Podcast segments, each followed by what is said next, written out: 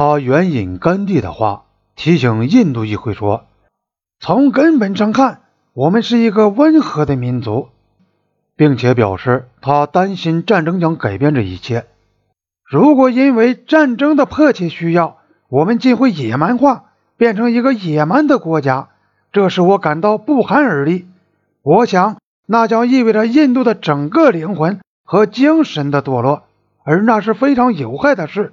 我确实希望我们大家将牢记这一点。尼赫鲁的中心信念是相信印度人民具有内在的。与众不同的和平主义思想是温良和顺的。他在同中国的争执过程中，不仅在他的国内演讲中，而且在他致周恩来的信件中，以及致北京的外交照会中，都对此大肆宣扬。尼赫鲁之所以相信这番神话，也许渊同于他同甘地的密切关系，但是实际情况既不是像尼赫鲁所讲的那样。说印度人是一个温和的民族，也不是像尼拉特·乔杜里所讲的那样，说人类社会中很少有比印度人更加好战和更加喜欢流血。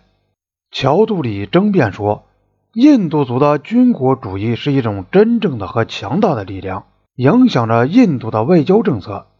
他特别举例说，和中国的冲突几乎完全是由印度族的好战思想鼓动起来的。印度族的占有欲作为第二位的潜在因素也起了作用。甘地自己有一次也曾提到，印度民族一直是好战的，而是介于这两种看法之间。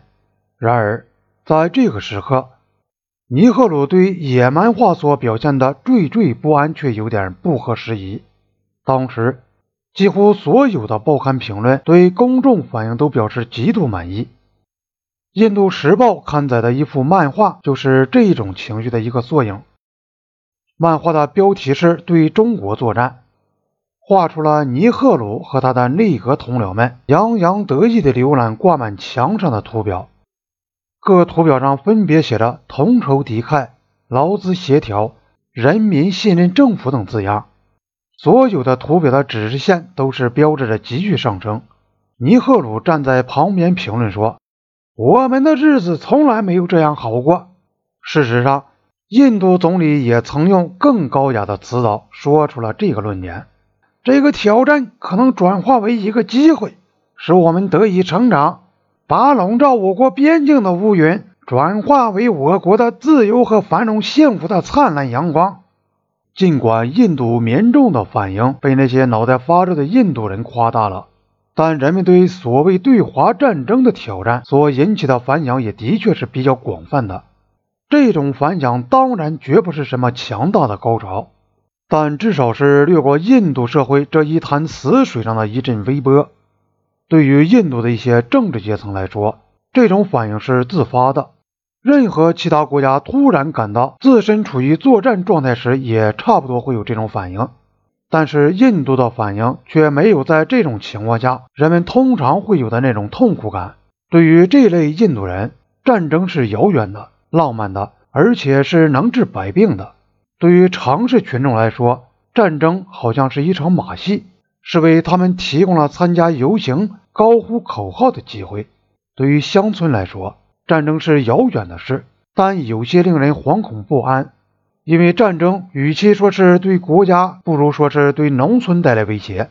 无论如何，对印度农村群众来说，国家是他们不怎么关心的一种概念。最初，政府呼吁为国防基金献款，人们还是踊跃出奖，但不久就怨声载道。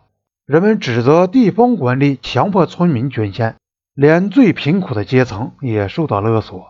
印度当时鼓励慷慨激昂的情绪和发誓保证的那些做法。与此相反，中国对这场战争始终轻描淡写，并不在意。一位驻北京的西方记者报道说：“中国报刊更多是刊登政治方面，而不是军事方面的新闻，甚至中国打胜仗的消息也轻轻一笔带过。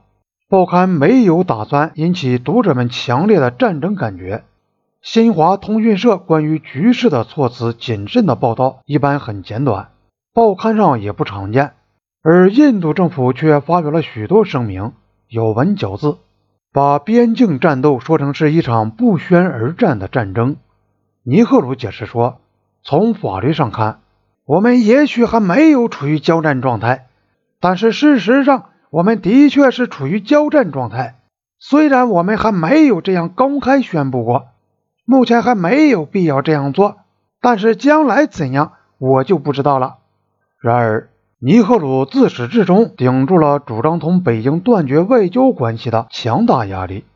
中印战斗爆发后不久，刚巧联合国正考虑每年一度的中国代表权问题，印度仍继续支持北京进入联合国，只是不再像过去那样带头催促解决这个问题了。